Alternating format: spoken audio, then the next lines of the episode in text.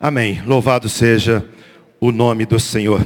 Hoje de manhã o pastor Léo estava pregando sobre não pare a corrida, fazendo alusão ao período que nós estamos vivendo nesses dias, que é o período de Olimpíadas.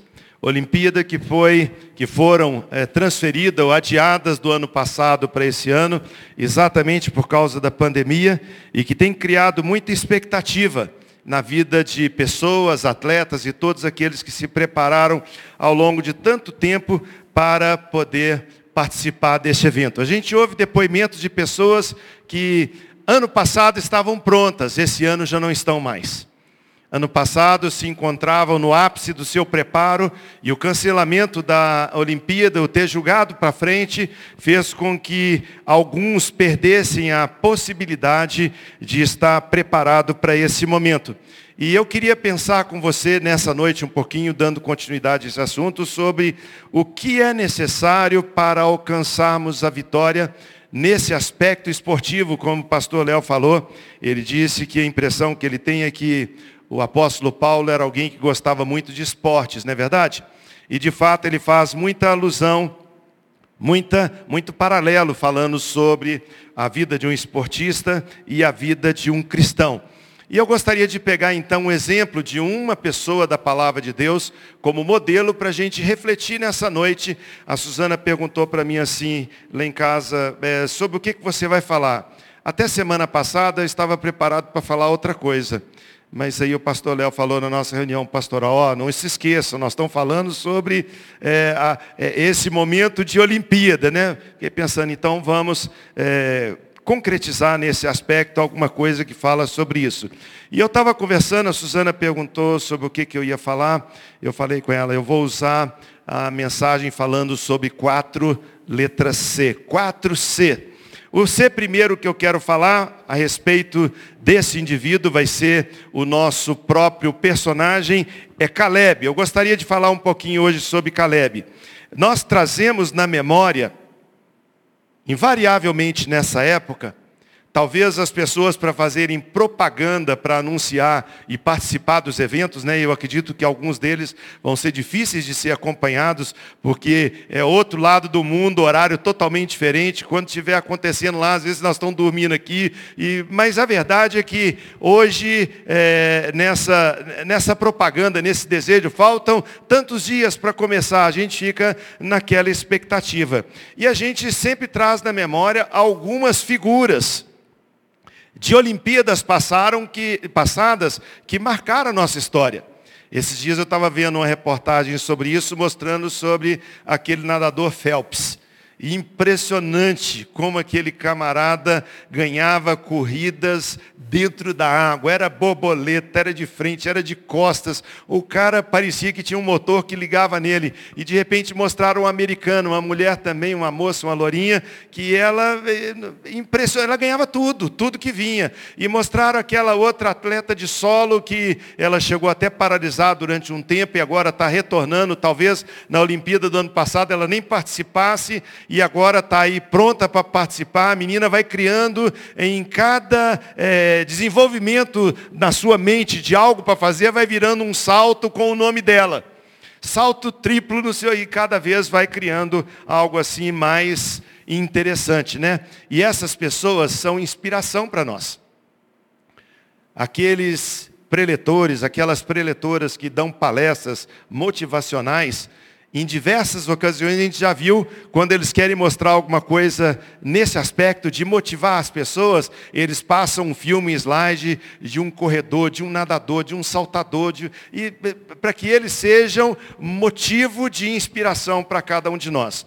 E eu gostaria muito que a vida de Caleb, que a gente conhece um pouco aqui pela palavra de Deus, pudesse ser inspiração para a sua vida. Se encontra no livro de Josué, no capítulo 14, está escrito assim: Chegaram os filhos de Judá, versículo 6, a Josué em Gilgal, e Caleb, filho de Jefoné, o quenezeu, lhe disse: Tu sabes o que o Senhor falou a Moisés, homem de Deus, em Cádiz Barneia, a respeito de mim e de você.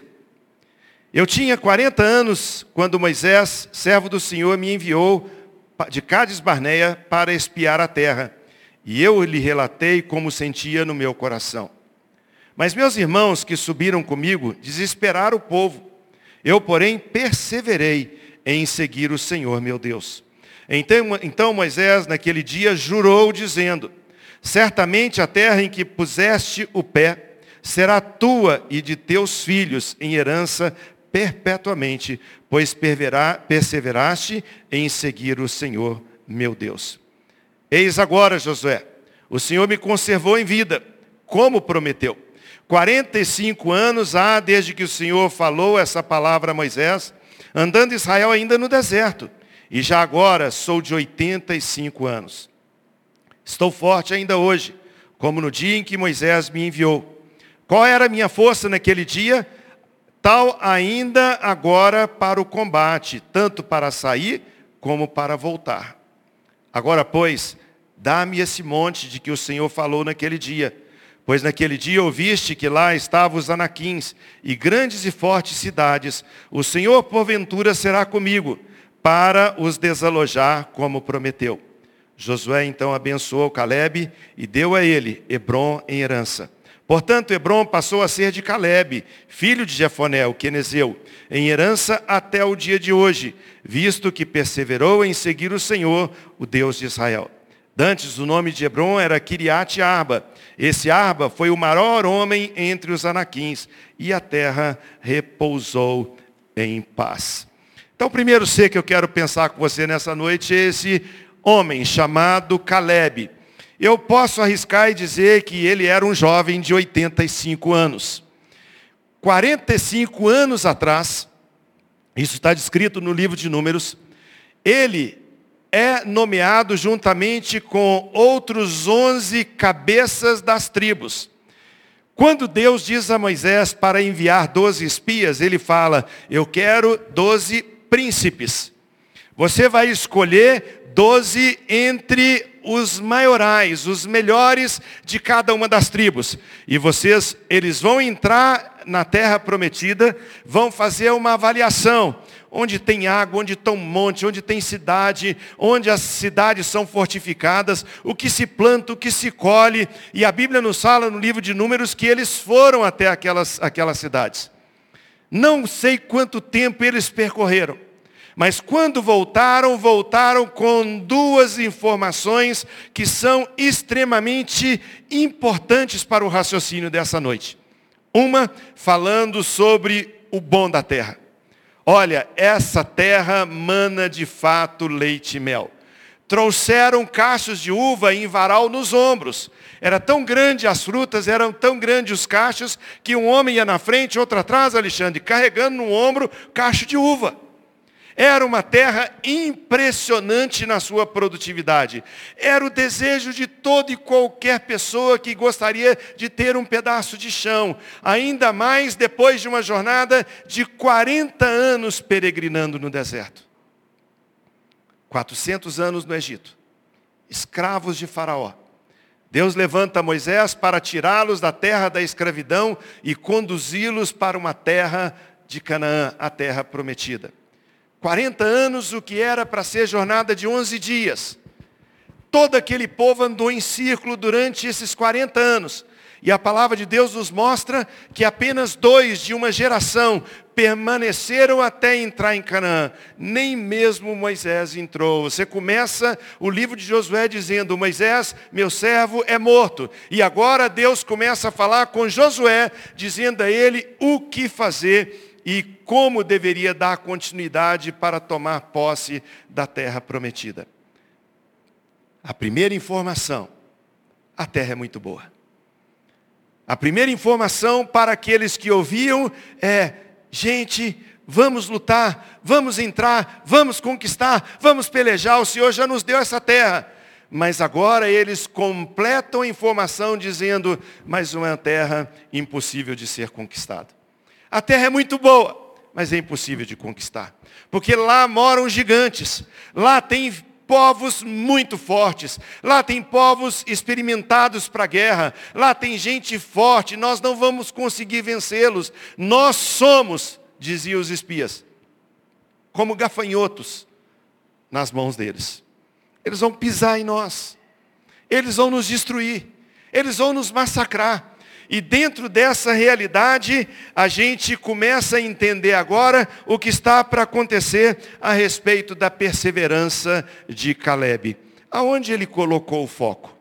Aonde ele colocou a sua mente? Aonde ele colocou a sua visão? Na adversidade ou na bênção? A palavra de Deus sempre nos coloca diante desse binômio. Bênção e maldição. Vida ou morte. Cabe a cada um de nós escolher o que queremos. A Bíblia fala então em Números capítulo 13, esse versículo 6, que Caleb, filho de Jefoné, um príncipe da tribo de Judá, juntamente com Josué, vão fazer essa vistoria na terra para descobrir o que, que existia ali naquele lugar. Sabe, queridos, quando nós encontramos o que Caleb fez, de perseverar, quando agora ele fala em Josué no capítulo 14 do livro, e eu quero aqui deixar um parênteses, hoje nós estudamos a 32 segunda lição do livro de Josué.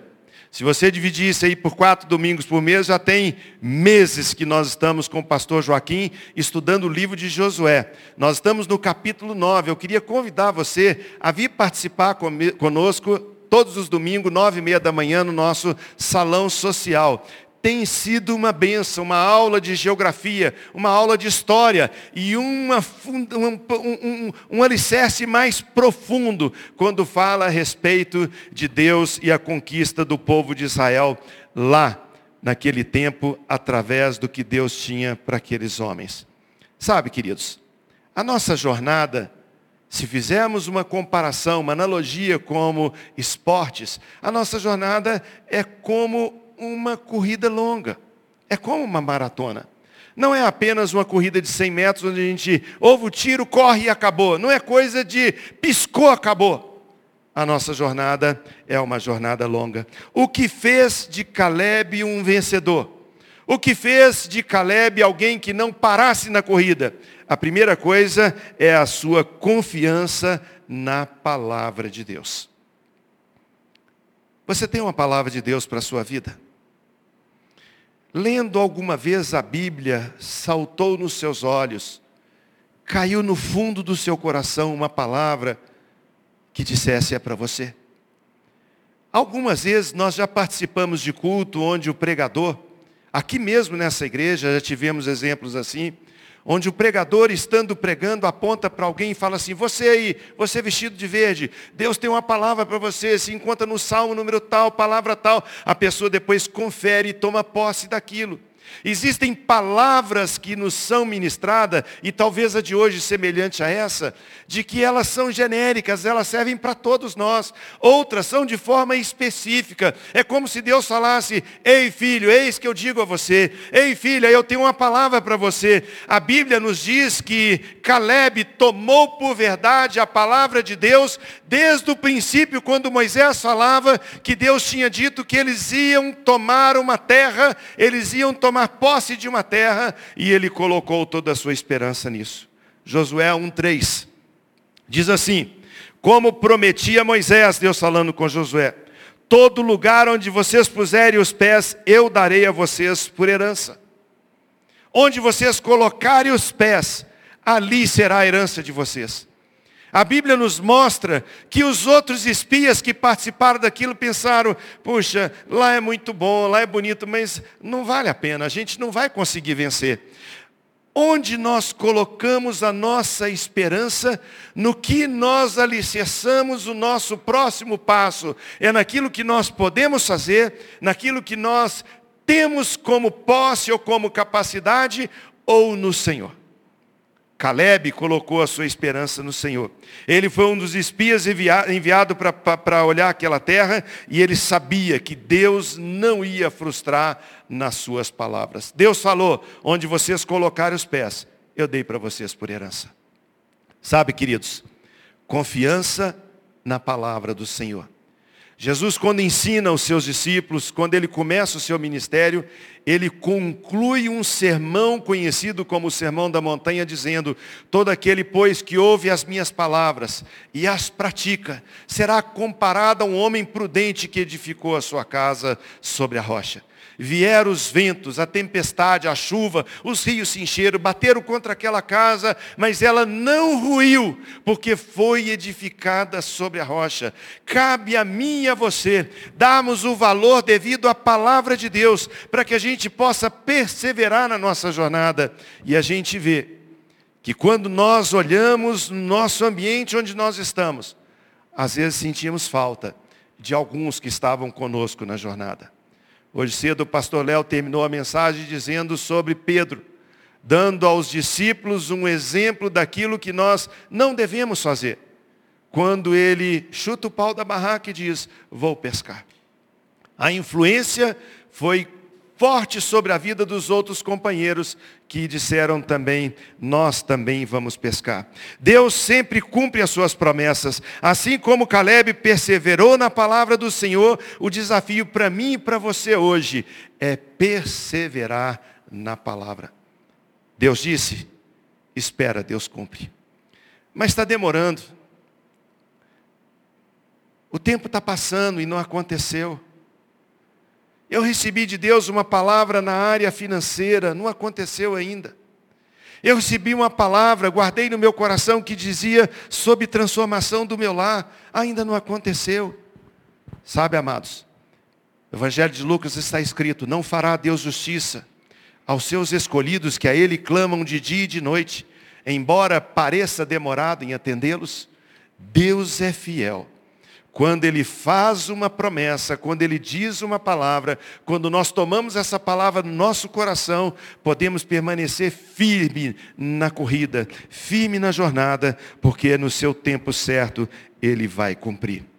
Confiança, o primeiro ser que pensamos nessa noite sobre a vida de Caleb. O segundo, coragem. Coragem de Caleb para lidar com as adversidades.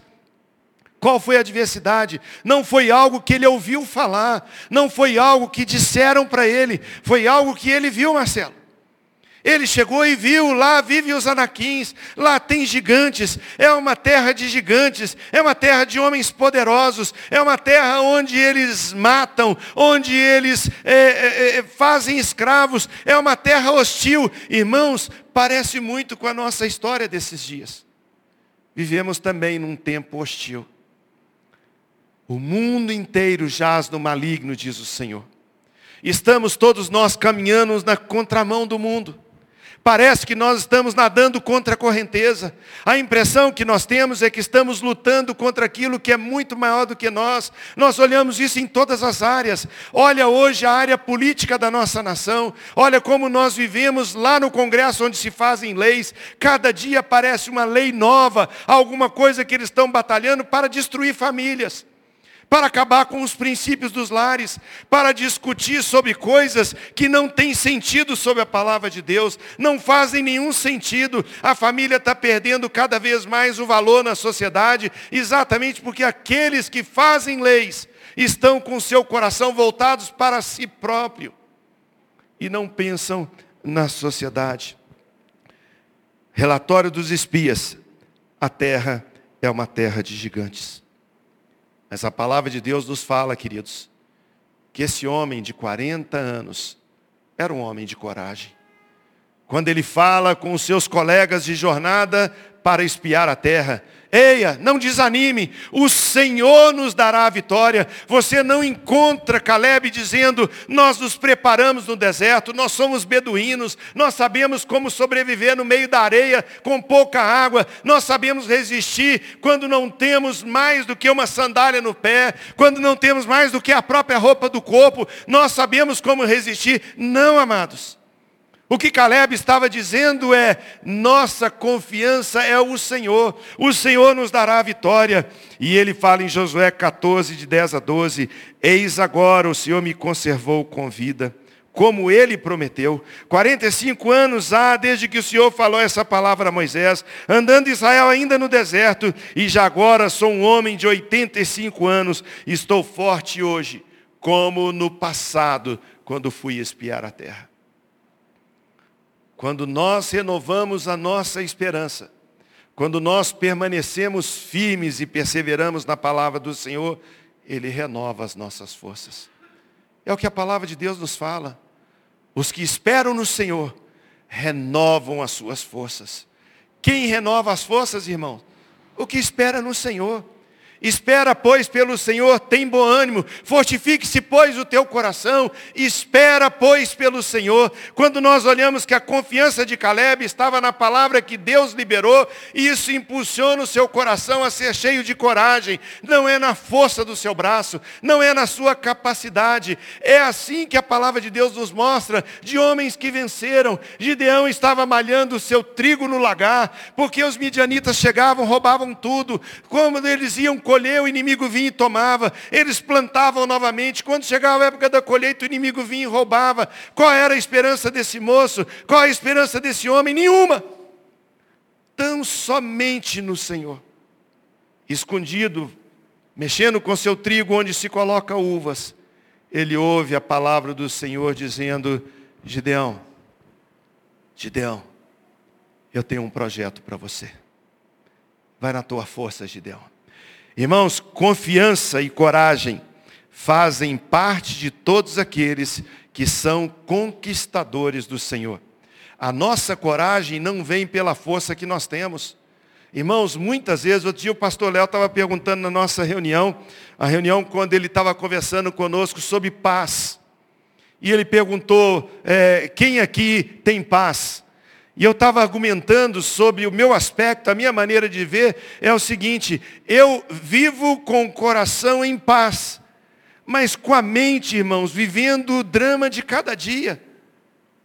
É fácil quando você lê na Bíblia dizendo assim: em paz me deito e logo pego no sono, porque só tu, Senhor, me fazes repousar seguro. Nós confiamos na segurança do Senhor, mas quem aqui nunca perdeu a noite de sono? E quando perde a noite de sono, o que vem na sua mente? Palavras que parecem querer roubar a sua paz. Palavras que vêm, parece querendo roubar a sua confiança no Senhor. E a sua mente fica borbulhando de um lado para o outro. Você fala, mas você não vive. Você fala, mas não crê. Sabe, amados, é a realidade de cada um de nós. Nós vivemos esse drama. Mas nós vivemos na perspectiva de que nós confiamos na palavra do Senhor. E porque confiamos, temos coragem de permanecer. Quantas pessoas ficaram ao longo do caminho?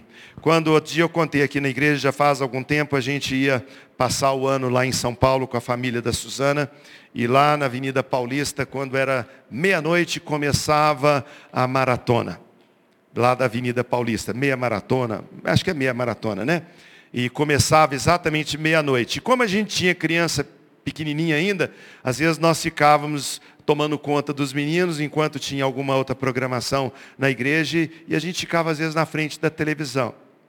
Quando a gente olhava o que acontecia, a gente via que os acontecimentos desenrolavam de uma maneira muito interessante. Antes do tiro de partida, a gente encontrava a Mulher Maravilha prontinha para correr, o super-homem com a sua capa, o Homem-Aranha já jogando teia em cada, cada um. As pessoas juntavam três, quatro, cinco colegas, vestiam camisetas coladas um no outro. A gente via bandeira, outro dizendo, ei mamãe, ei papai, abraço. E a até que a gente via que eram dois batalhões, dois grupos. Tinha o grupo de frente daqueles que estavam extremamente focados, aqueles que estavam com a mente voltada para o que eles tinham pela frente, aqueles que estavam observando, fazendo cálculo. Eu tenho que segurar um pouco no início para não me cansar. Eu tenho que dosar a minha energia para que eu possa chegar até lá na consolação depois de tanto tempo. Eu tenho todos ali focados. Você olhava, a câmera mostrava, as pessoas estavam inteiramente inteiramente focado. Se alguém passasse na frente, nem notava. No batalhão de trás, a Mulher Maravilha dava pulo.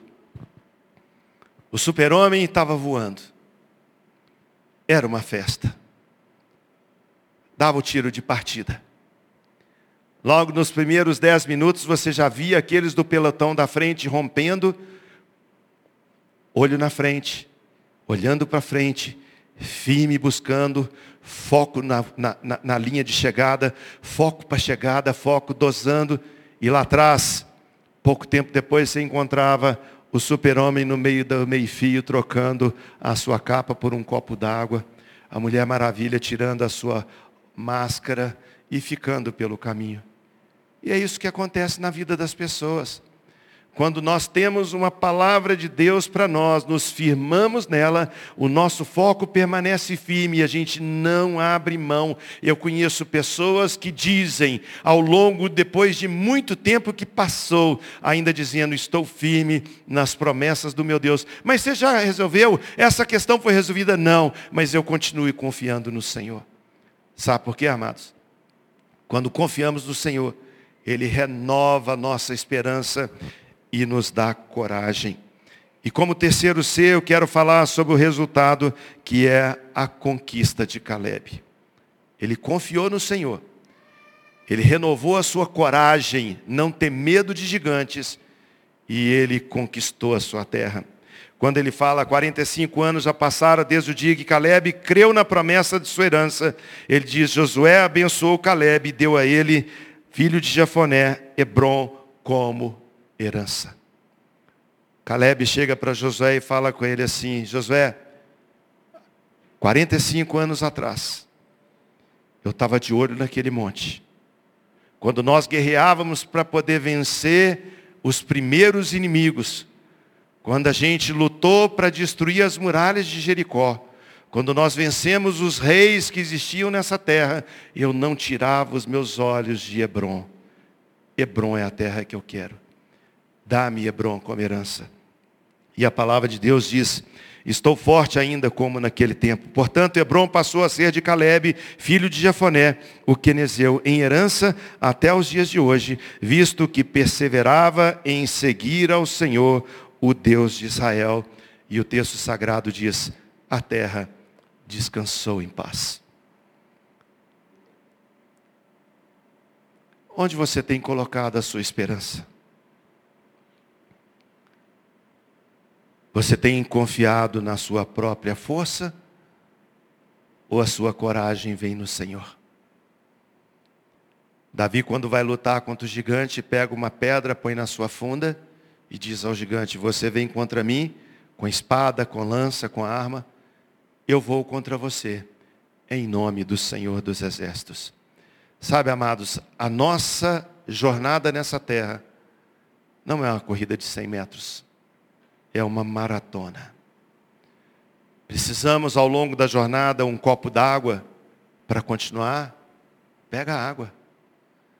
Renova as suas forças, mas nunca tira os olhos da faixa final. Atletas olímpicos, eles têm vivido tempos de insegurança, mas eu ouço e vejo dizendo sobre como têm se esforçado para participar desse evento. Outro dia estava mostrando aquele Zanetti, aquele cara que vai nas argolas, dizendo que agora ele já está mais velho do que nas Olimpíadas passadas. Ele tem agora que dosar de uma maneira tal que ele consiga fazer o que está proposto sem se arrebentar com os ensaios, com os treinos. Aí eu pensei, ele deve treinar então umas duas horas por dia. E o moço treina 12, 14 horas por dia. Dedicação, esforço. E eu quero concluir dizendo para a nossa vida, que é como essa maratona, e nós também, na nossa jornada, encontramos obstáculos, encontramos dificuldades. Talvez já tenha passado na sua mente, o que tem passado na mente de tantas vezes e de tantas pessoas, se não de todos. Será que vale a pena continuar? Mas o Espírito Santo de Deus está aqui conosco nessa noite dizendo: permanece. Confie na palavra de Deus. Talvez algum tempo atrás você já quis parar aquele projeto. Talvez um tempo atrás você pensou, eu não estou tendo apoio, esse negócio não vai dar certo, eu vou paralisar. A palavra de Deus para nós nessa noite é tenha coragem. O Senhor vai nos conduzir em triunfo. Se nós confiarmos na palavra dele, se tivermos coragem de continuar, ele nos levará à conquista. Eu quero concluir dizendo o que está escrito em 1 Coríntios 9, 24, confirmando aquilo que o pastor Léo falou de manhã. Não sabeis vós que os que correm no estádio, todos na verdade correm, mas um só leva o prêmio. Vocês não sabem que os que correm no estádio, todos na verdade correm, mas um só vai levar o prêmio. Correi de tal maneira que o alcanceis. E Paulo diz que alguns correm para alcançar uma coroa corruptível, colocar um, alguma coisa, uma coroa de lauro na cabeça, mostrando que ganhou, ganha, sabe, uma medalha no peito, mas a Bíblia diz que isso é corruptível, isso passa, isso acaba, isso é fugaz. Mas ele diz: corram, corram, porque a nossa corrida é espiritual. A nossa coroa é incorruptível. E um dia, amados, ah, um dia, certamente ouviremos do Senhor quando estivermos diante dEle. Quando Ele olhar para cada um de vocês, cada um de nós, e disser: Muito bem, servo bom e fiel. Fostes fiel no pouco, sobre o muito eu te colocarei. Entra no gozo do teu Senhor. Que Deus nos abençoe. Quero convidar você a curvar a sua cabeça, fechar os seus olhos e pensar no nosso desafio. Em cima dessa reflexão, qual o nosso desafio? Perseverar para conquistar a herança que o Senhor prometeu. Perseverar. Há um tempo onde tem que dosar energia, persevera. Existe um tempo onde terá que ser feito um esforço maior, persevera. Na maratona existem descidas onde as pessoas embalam, mas tem subida, onde o fôlego diminui. A impressão que tem é que não vamos dar conta. Mas a palavra de Deus nos diz: coragem. Está escrito na palavra de Deus: eis que está a nos rodear uma grande nuvem de testemunha. Nós não enxergamos essa nuvem de testemunha com os nossos olhos naturais. Mas nós podemos ouvir lá no nosso espírito. Como Deraldo cantou nessa noite, exemplos como Paulo, Pedro, Tiago e João. Homens que estavam fazendo o seu papel, cumprindo a sua carreira, guardando a fé, e que hoje, olhando para nós, lá da eternidade, talvez pudessem estar dizendo: continue, irmão, continua. A linha de chegada está próxima. Deus querido, nós queremos agradecer, porque podemos olhar para trás e declarar: Ebenezer, até aqui nos ajudou o Senhor. E dizendo até aqui, Deus, brota no nosso coração uma perspectiva do até lá. Esse mesmo Deus que nos ajudou até aqui, com toda certeza, há de nos ajudar até lá.